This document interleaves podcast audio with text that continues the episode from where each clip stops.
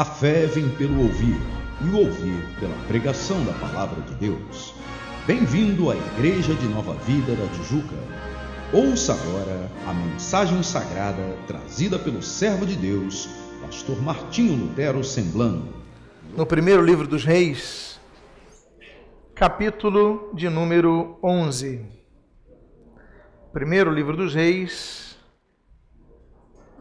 de Israel e de Judá, capítulo de número 11. Para facilitar, fica antes de segundo Reis. Ajudou? Primeiro Reis 11. Diz assim a palavra de Deus.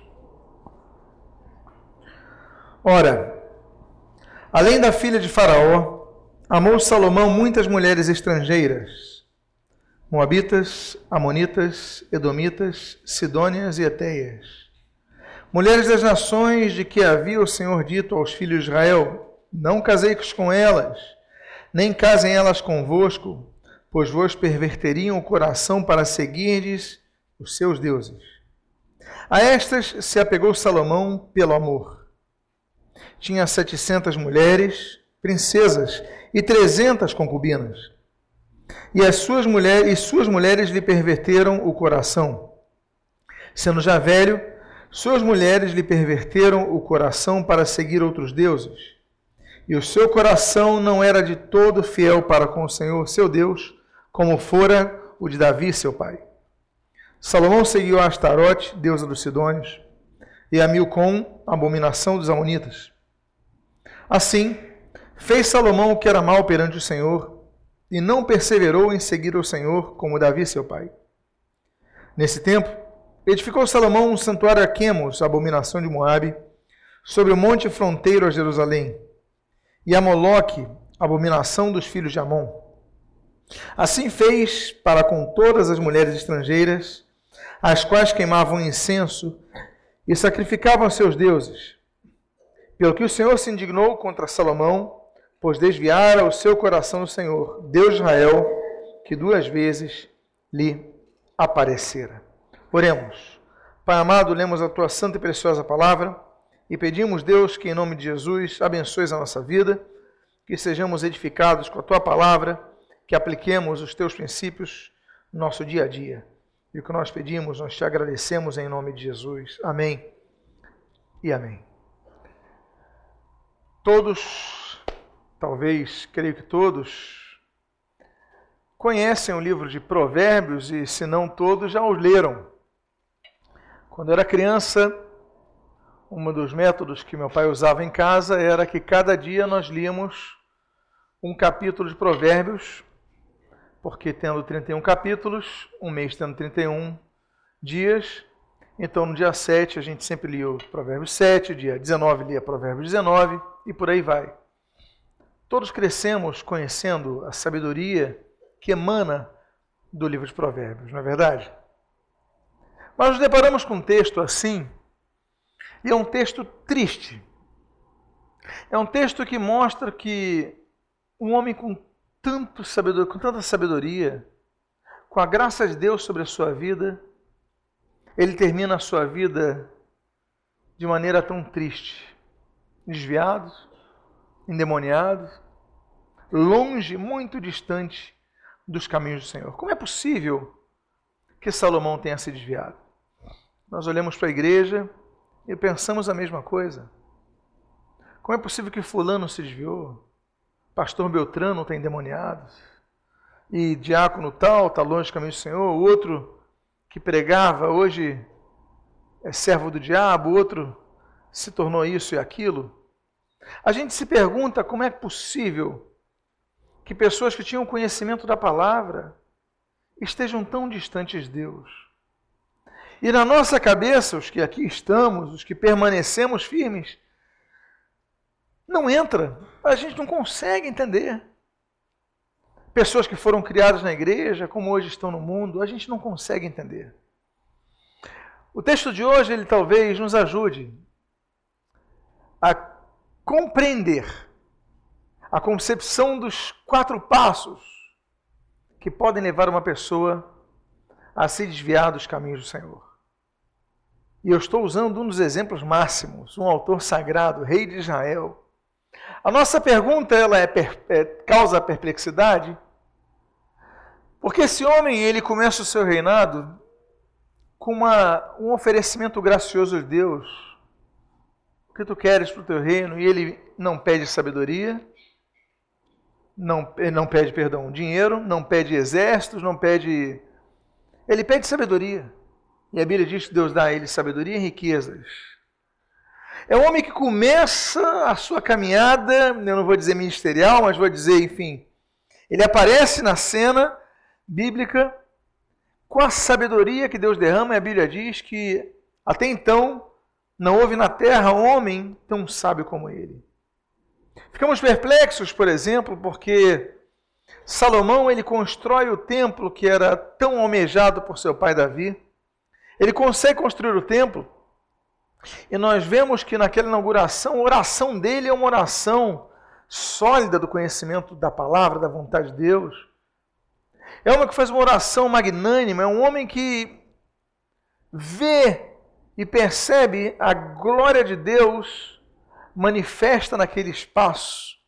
A presença de Deus se manifestou no templo de uma forma tremenda. Deus usou muito Salomão. Mas agora Salomão, nós lemos, está num processo ao fim dos seus dias, como dos piores que alguém pode estar. Por que, que isso acontece? O que, que aconteceu com Salomão? O que, que aconteceu com Joãozinho da Silva ou o pastor João, da, João Pereira? O que, que aconteceu com essas pessoas para que isso acontecesse? Vamos ver quatro passos e nessa mensagem que eu intitulei como É mais importante saber terminar do que começar. Porque começar ele começou bem, mas terminou mal. Diga para a pessoa que está do seu lado: é mais importante terminar do que começar. Vamos aos passos? Pode avançar. E o primeiro passo você pode ler no texto do versículo 1 e do versículo 2 o que segue. Ora, Além da filha de Faraó, amou Salomão muitas mulheres estrangeiras, Moabitas, Amonitas, Edomitas, Sidônias e Eteias.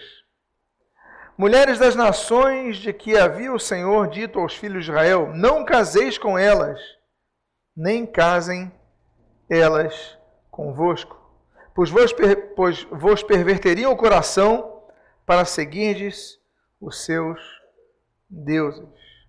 A estas se apegou Salomão pelo a estas se apegou Salomão pelo amor.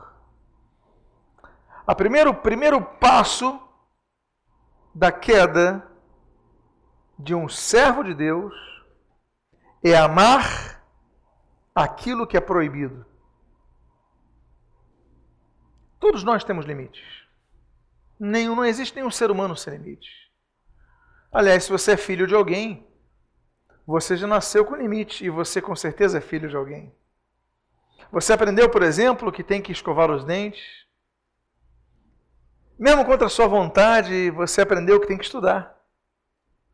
Você precisou então estudar matemática, desejando ver televisão, não é isso que acontece? Você queria ver televisão, mas seus pais não, você tem que estudar matemática. Por quê? Porque a, a função fundamental dos pais é educar os filhos. E por educar os filhos, se compreende ensinar limites aos filhos. Não existe educação sem delimitação. Toda educação exige delimitação. Filho, não põe o dedo na tomada. Filho, está na hora de dormir. Pai, eu quero ver mais televisão, mas está na hora de dormir. E essa é a função dos pais. Então, em todas as sociedades, as pessoas aprendem a ter limites. Deus, como Pai, ele também impõe limites. Aliás, desde os primórdios da humanidade. Quando Deus cria o Éden, Deus fala para Adão: Olha, você pode comer de tudo, todas as frutas, manga, goiaba, coco, coco, jabuticaba, sei lá que frutas são, todas, menos aquela árvore dali. Aquela árvore do conhecimento do bem e do mal. Você não pode comer ali. Pode comer de todas. Eu pergunto a você: precisava existir aquela árvore no Éden? Para a existência da humanidade, precisava? Não. Ele podia sobreviver com todas as outras, não podia? A função daquela fruta não era a função de qualquer fruta.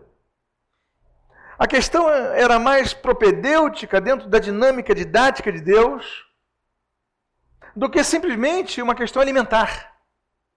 Aquela fruta era fruta, mas não existia para alimentar, existia para ensinar.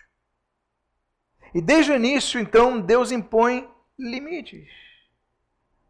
Os limites são impostos para educar. A educação ela existe para dar uma direção. E assim Deus dirige nossos passos. Deus tinha falado claramente, olha, não se case com as mulheres estrangeiras. Aí ele dá relação, várias nacionalidades aqui, não se case. Não é para ninguém se casar com as mulheres estrangeiras, porque elas vos perverterão o coração. Mas o que acontece com Salomão? O que acontece com Salomão é o que acontece com muitos cristãos, que passam o tempo, se veem como pessoas bem-sucedidas espiritualmente, veem que têm uma vida regrada, vão na igreja, estão no culto, se envolvem nas equipes ministeriais, frutificam para Deus, então começam a ver o seguinte, bom, qual o problema? Qual o problema? Não vai afetar o meu problema se eu me casar com elas? Deus fala, mas aí, aí isso daí a gente releva. Qual o problema de eu ter obedecido e colocado o nome de todos os seres da terra? Qual o problema? É apenas uma fruta. Qual o problema ter uma vida cristã se é apenas um detalhe? E aqui nós vemos que Deus que tinha falado, elas vos perverteriam o coração, no final do versículo, você pode ler aí. E é aí a, a estas, perdão, se apegou Salomão pelo amor. O nosso problema é que nós não nos conhecemos e nós pensamos que nos conhecemos, porque conhecemos a nossa aparência, porque conhecemos o nosso gosto, porque conhecemos a nossa estatura, porque conhecemos aquilo que nós somos capazes de fazer mas nós não conhecemos o nosso coração.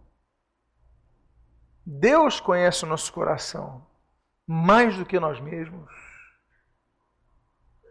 Talvez Davi, depois de ter caído, e que tombo, Davi entendesse o que escreveu naquele inário chamado Salmos, quando ele diz assim: Sonda, Senhor, o meu coração e vê se há em mim algum caminho mau e livra-me desse caminho. Davi, nesse versículo, ele nos demonstra a consciência de uma pessoa que compreendeu, depois de apanhar, que não conheceu o seu coração. Por isso que ele falou: sonde se há algum caminho mau, porque eu não estou percebendo o caminho mau. Então Deus sonda, porque tu podes sondá-lo. E o nosso coração, a Bíblia diz, é enganoso mais do que todas as coisas. E por coração não digo esse músculo que bombeia o sangue. Por coração eu digo os nossos sentimentos, a nossa alma, que é tão volátil. O que você ama hoje, você odeia amanhã. O que você defende, defende, defende hoje, você apedreja amanhã. Nós somos assim. Nós somos pequenos. Nós somos limitados, mas achamos que somos algo. O primeiro erro desse homem, o primeiro passo para a queda de uma pessoa como Salomão, ou como outra pessoa que você possa estar se lembrando agora, é nós amarmos, perdão, meus irmãos, aquilo que nós não podemos amar, que somos proibidos de amar. Deus proibiu. Mas qual era o problema daquela época? Aqueles que estudam um pouquinho sobre as sociedades do Oriente Médio entendem que uma das formas dos reis e, enfim, os monarcas fazerem acordos políticos era através de casamentos. Então, Salomão era um homem hábil. O reino de Salomão cresceu tanto, mas tanto, que alguns estudiosos dizem que naquela época o preço do ouro quase equivalia ao preço da prata. Não havia a disparidade que nós temos hoje. De tanto ouro que ele conseguiu acumular. Natural. Salomão foi o reino pacífico. Davi foi o reino de guerra. E na guerra, muitos gastos militares. Então, como a paz em Israel, então, por exemplo, a colheita de trigo não precisa ser ceifada antes do tempo para alimentar os exércitos. Ela cresce, você consegue estocar, coisa que Davi não conseguia. Houve inflação no período de Davi, mas no período de Salomão houve um superávit comercial imenso. Os cavalos já não iam para a guerra e morriam, pereciam cedo. Ele já podia acumular cavalos e exportar cavalos. O material bélico, ali na região de Eilat, o cobre, as minas de cobre que Davi descobriu, já começava a produzir com Salomão. A época de Salomão foi fantástica. Em termos de comércio exterior, fantástico. Agora, nós vemos que esses acordos comerciais também eram acordos de pacificação. Então ele fazia um acordo com uma determinada tribo e a filha do, do chefe dessa tribo, do rei, ou do nome que você queira, do Meller, como eles chamam em hebraico, era dada como presente. Então a gente vê algo diferente em, em Salomão do que a gente vê em outros monarcas da antiguidade oriental. Que nos outros monarcas nós víamos haréns de 500 mulheres, sendo que são 300 concubinas. 400 concubinas e 100 esposas.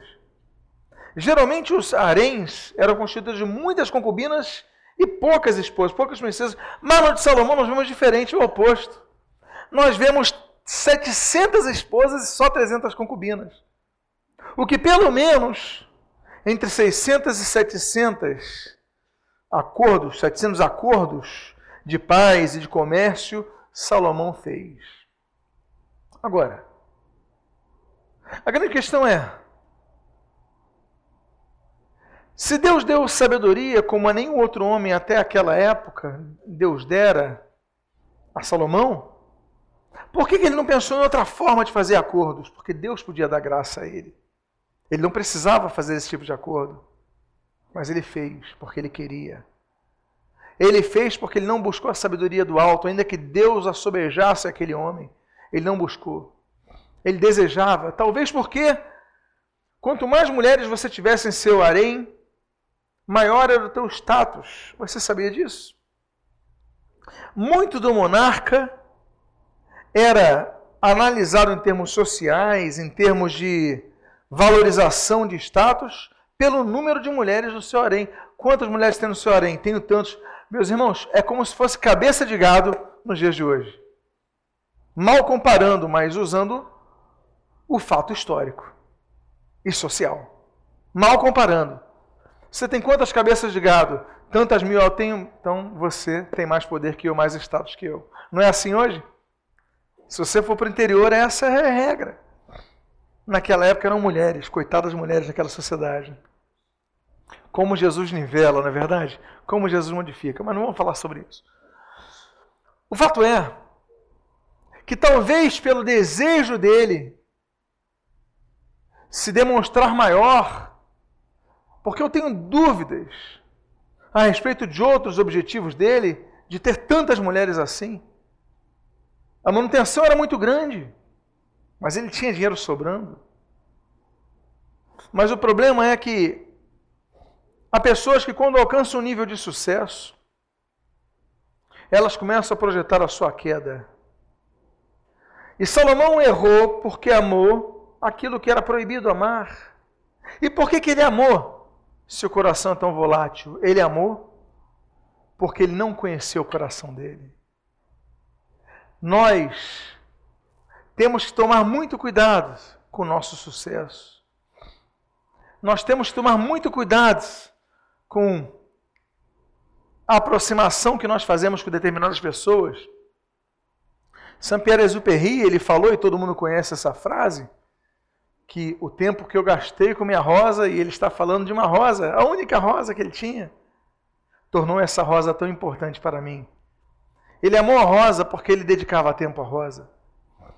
E quanto mais tempo ele dedicava a algumas pessoas, mais Salomão tinha um desejo em estar com essas pessoas. Porque amar, e aqui eu vou além do Eros, eu vou no Philos, eu vou no, até no agape, já que o Storge é apenas de Deus, mas esse desejo dele estar com algumas mulheres, as suas mulheres, vai ser o processo da derrocada desse homem.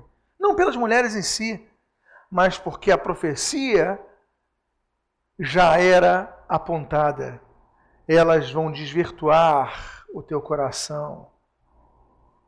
Elas vão tirar o teu coração no caminho. Salomão talvez buscasse nessas mulheres algo que não tiver em sua mãe. Afinal de contas, Salomão era filho de Batseba. Todos conhecem a história de Batseba. Por mais bela que fosse aquela mulher, ela tinha um caráter dúbio. Vocês lembram?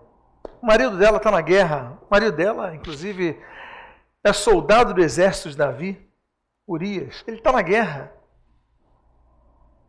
E ali da, da torre do seu palácio, da torre não, das varandas de Davi, né, como a Bíblia diz, Davi olha e aquela mulher está tomando banho do lado do palácio de Davi, era vizinha. E ele vê aquela mulher tomando banho e não havia chuveiros como hoje em dia, não havia um box. É, o banho era ao ar livre, aquela mulher devia ter alguma condição para na terraço dela ter uma, um tipo de piscina, uns baldes, etc., como as pessoas faziam naquela época, o que era comum as pessoas tomavam banho nos seus terraços.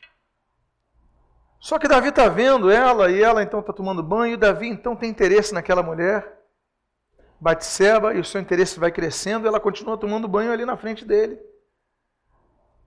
Até o momento que ele a chama a palácio, ela vai e começa um relacionamento de adultério. Enquanto isso, o marido de Batseba está na batalha, lutando pelo Davi. O que acontece? Essa mulher engravida Engravidar não seria problema para Davi. Se não fosse um custo político muito grande, afinal de contas, como é que o rei pode engravidar da esposa de um soldado que está dando a vida por ele? Podia causar um problema muito sério. O que, que Davi faz? Davi chama Urias da batalha, recebe Urias no palácio e fala: Urias, poxa, muito obrigado. O cara dormindo com a esposa do Urias. Mau caráter. Muito obrigado. Olha, você está muito tempo na guerra, vai descansar com a tua esposa um pouquinho. Ela estava grávida, Urias não sabia. Fica um pouco com a tua esposa. Depois você volta à batalha. Urias não entende nada, o rei tão bonzinho com ele. Então Urias passa a noite com a sua esposa. E no dia seguinte, quando Davi entende que eles tiveram uma noite conjugal, Urias com a sua esposa, já grávida, então Davi fala: agora já pode voltar para a guerra. O que, que Urias queria? O que, que, que Davi queria? Que todos entendessem que ela ficou grávida de Urias naquela noite. Davi,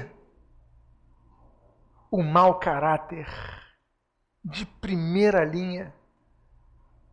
E quando esse homem volta, ele fala: Joabe, coloca na frente, no grupo que vai entrar na cidade, porque sabia que ele morreria, o que de fato aconteceu. O mau caráter é tão cara de pau que, enfim, deixa ela viver as suas a seu luto e depois se casa com ela. A mãe de Salomão, claro, nasce a criança, a criança morre, mas depois vem Salomão.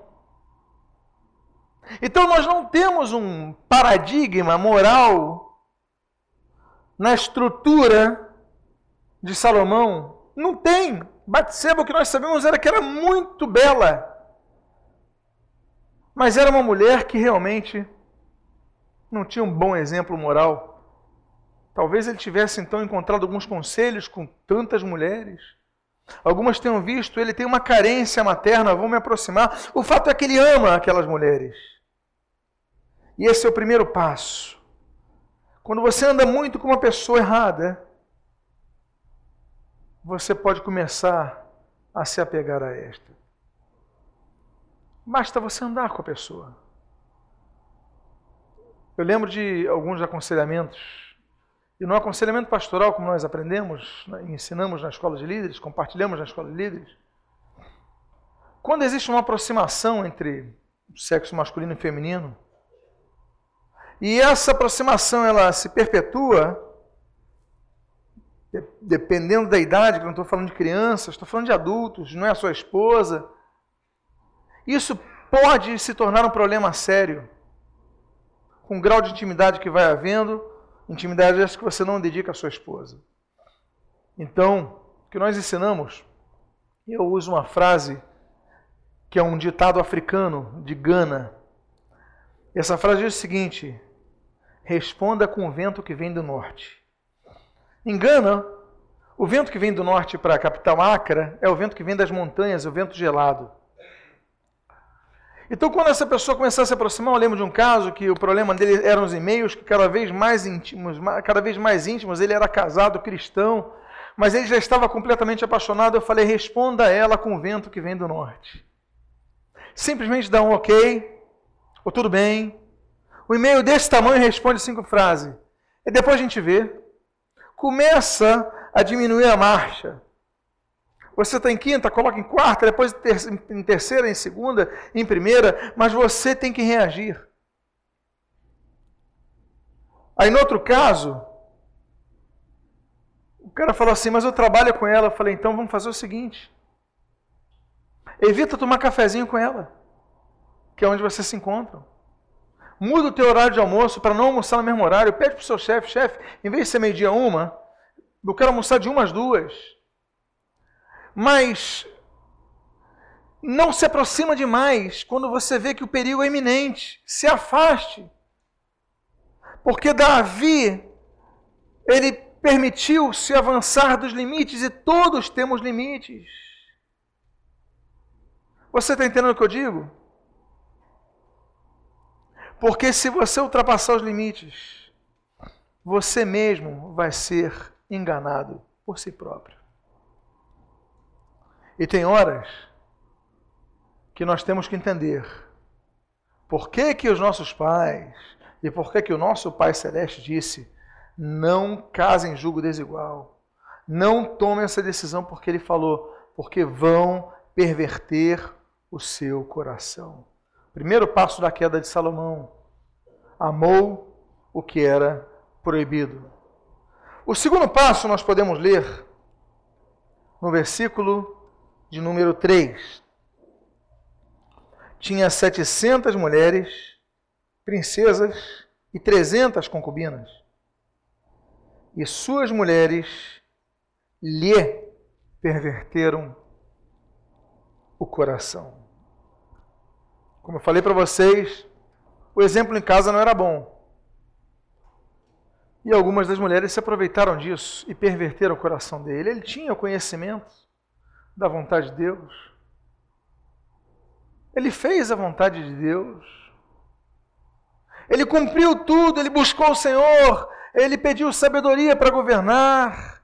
Ele governou tão bem, ele construiu o templo, ele fez aquela oração maravilhosa. A presença de Deus, a glória, como foi cantada, se manifestou naquele recinto. Mas ele terminou tão mal. Por quê? Porque o segundo ponto é que o seu coração se desviou. Nós podemos estar rodeados de pessoas que pensam diferente, mas nós podemos ser capazes de não desviar os nossos corações. Nota bene. Davi pecou? Sim ou não? Davi cometeu um pecado muito grave. Eu mencionei-o aqui há pouco. É um pecado gravíssimo. Ainda mandou assassinar o sujeito, o marido da mulher que ele queria casar. De um mau caráter excelente, me perdoem aqui a incongruência do termo, mas colocada de maneira proposital, mas numa escala de excelência, de mau caratismo, ele estava no topo. Ele errou. Mas tem uma diferença muito grande entre o pecado de Davi e o pecado de Salomão. E a diferença é que o coração de Davi não se desviou. Ele cometeu esse pecado, mas a Bíblia diz que logo depois ele se arrependeu amargamente e o livro de Salmos está aí para confirmar quantos salmos são Davi chorando, Davi se confessando, Davi se quebrantando. Ele pecou, mas se arrependeu. E Deus não rejeita um coração arrependido, quebrantado, Deus não rejeita. A diferença, então, não, eu não estou aqui falando do pecado em si, mas do coração. A diferença é que Davi, ele se arrepende, mas Salomão, ele se perpetua no pecado. Então o pecado deixa de ser um ato e passa a ser em Salomão um estado.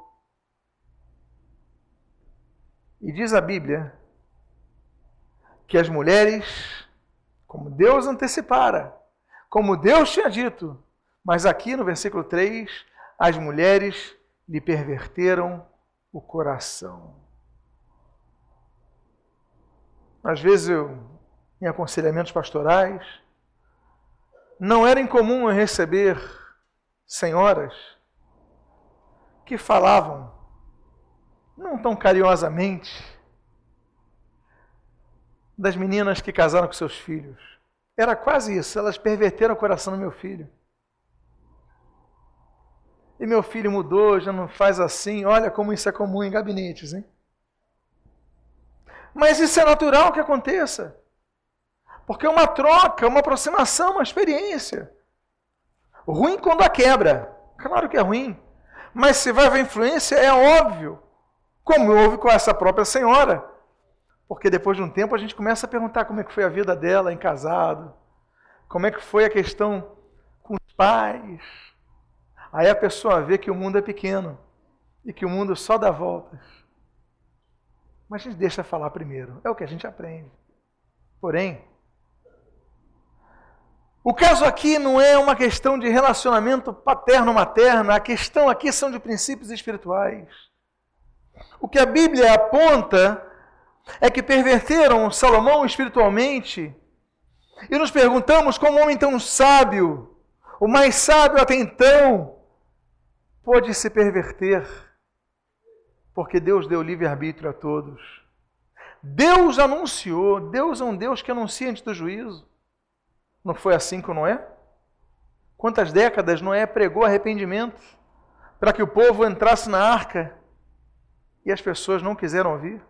Depois que a porta fechou, já era tarde. Antes do juízo, Deus avisou. No próprio Éden, antes do juízo, do pecado se alastrar no mundo, em entrar e se alastrar no mundo, Deus avisou: olha, menos daquela árvore. Deus avisa antes do juízo.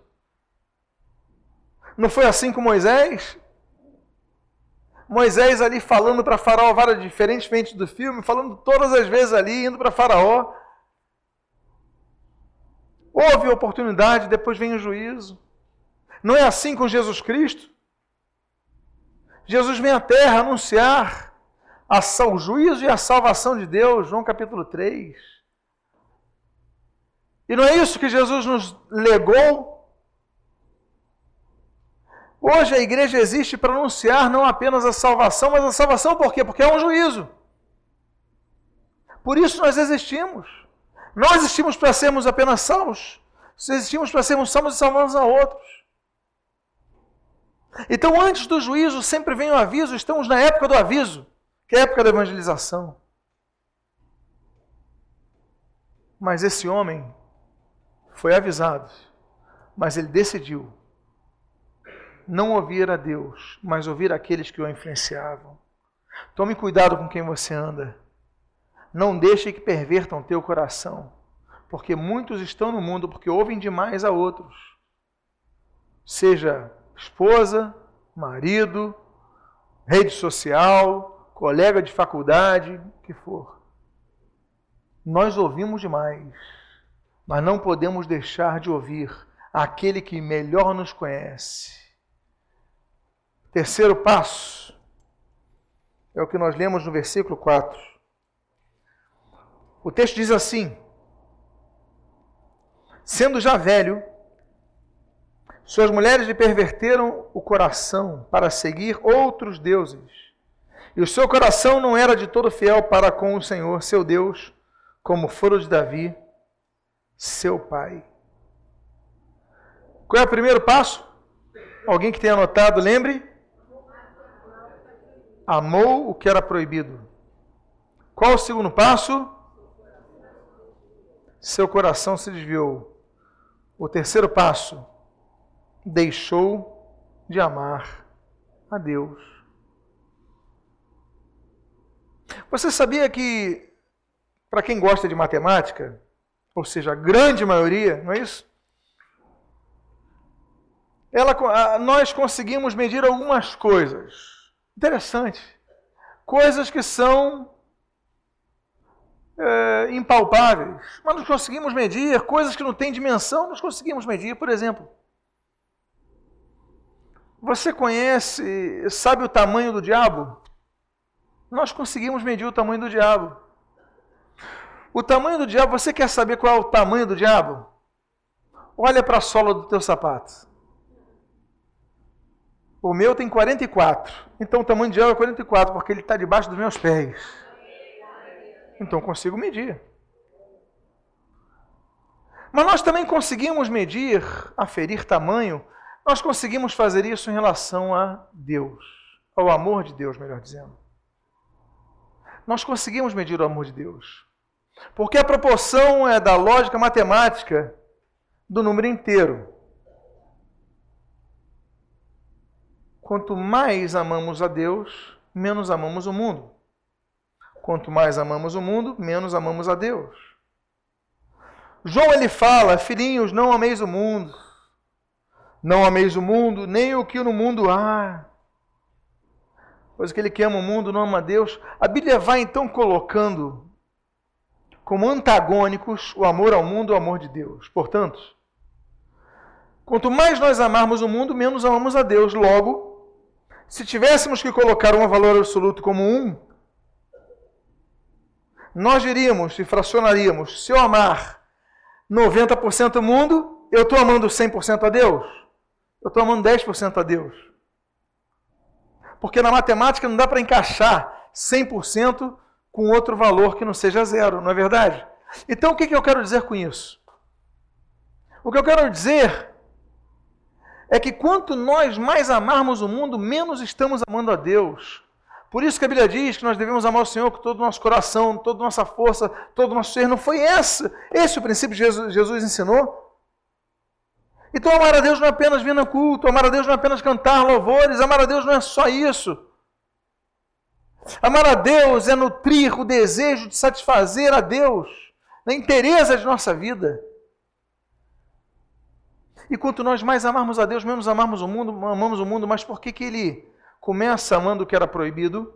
No ponto 1. Um. No ponto 3 já estamos falando, ele deixa de amar a Deus, porque agora, você lê, para seguir os seus deuses, seu coração não era de todo fiel para com Deus. A fidelidade, então, ali já virou fração. Não era de todo fiel. Talvez ele fosse fiel no culto, em cultuar a Deus, mas ele cultuava Quemos, ele cultuava Camós, ele cultuava Moloque, ele cultuava Azerate, a Astarote, como diz aqui o texto. Ele cultuava outros deuses, mas também cultuava Deus. Não há como. E a Bíblia diz que quando a pessoa é fiel no pouco, a pessoa tem o seu coração pervertido. Não é isso que você está lendo explicitamente nesse texto? Ele teve o coração pervertido porque não era de todo fiel. Logo, se eu não sou 100% fiel, eu não sou fiel. Eu sou um coração pervertido. Por quê? Ele começou amando o que não devia amar ele desviou o seu coração e por fim começou a demonstrar que não amava mais a Deus. Como um homem como Salomão pôde se desviar? Como pastores podem se desviar? Como pessoas podem se desviar sendo criadas na casa do Senhor? Simples. Caminhando nesse, nesse processo. Até porque Salomão foi criado na casa do Senhor. Ele construiu-a, mas ele foi criado com as Escrituras. O sumo sacerdote vivia no palácio de Davi. Ele foi criado aos pés do sumo sacerdote. Ele conhecia as Escrituras. Mas ele andou com quem não devia, ele ouviu o que não devia e ele cedeu ao que não devia. Deixou de amar a Deus. E o quarto passo, que é o último passo que eu gostaria de compartilhar nessa manhã. Diz o texto no versículo, os versículos seguintes. Salomão seguiu a Astarote, deusa dos Sidônios, e a Milcom, abominação dos Amonitas. Assim fez Salomão o que era mal perante o Senhor, e não perseverou em seguir ao Senhor, como Davi seu pai. Nesse tempo edificou Salomão um santuário a Quemos, abominação de Moabe, sobre o monte fronteiriço a Jerusalém, e a Moloque, abominação dos filhos de Amon. Nessa viagem nós vamos ver onde era o culto a Moloque, em frente a Jerusalém. Assim fez o que fez para com todas as suas mulheres, perdão, fez para com todas as suas mulheres estrangeiras, as quais queimavam incenso e sacrificavam aos seus deuses. O quarto ponto é que ele se envolve com adoração não exclusiva a Deus. Ele se envolve com idolatria. Todos nós adoramos a algo. Todos nós, todo ser humano adora algo. Alguns adoram estátuas, o panteão de deuses sob o nome de santos. Alguns dizem que não adoram nada, mas adoram a si mesmos. Adoram seus grandes feitos. Adoram suas teorias. E a elas se prostram. Cultuam a Darwin, cultuam a Nietzsche, os cultuam. Aí de você se falar mal deles. É como se você chutasse uma santa no dia 12 de outubro aqui no Brasil.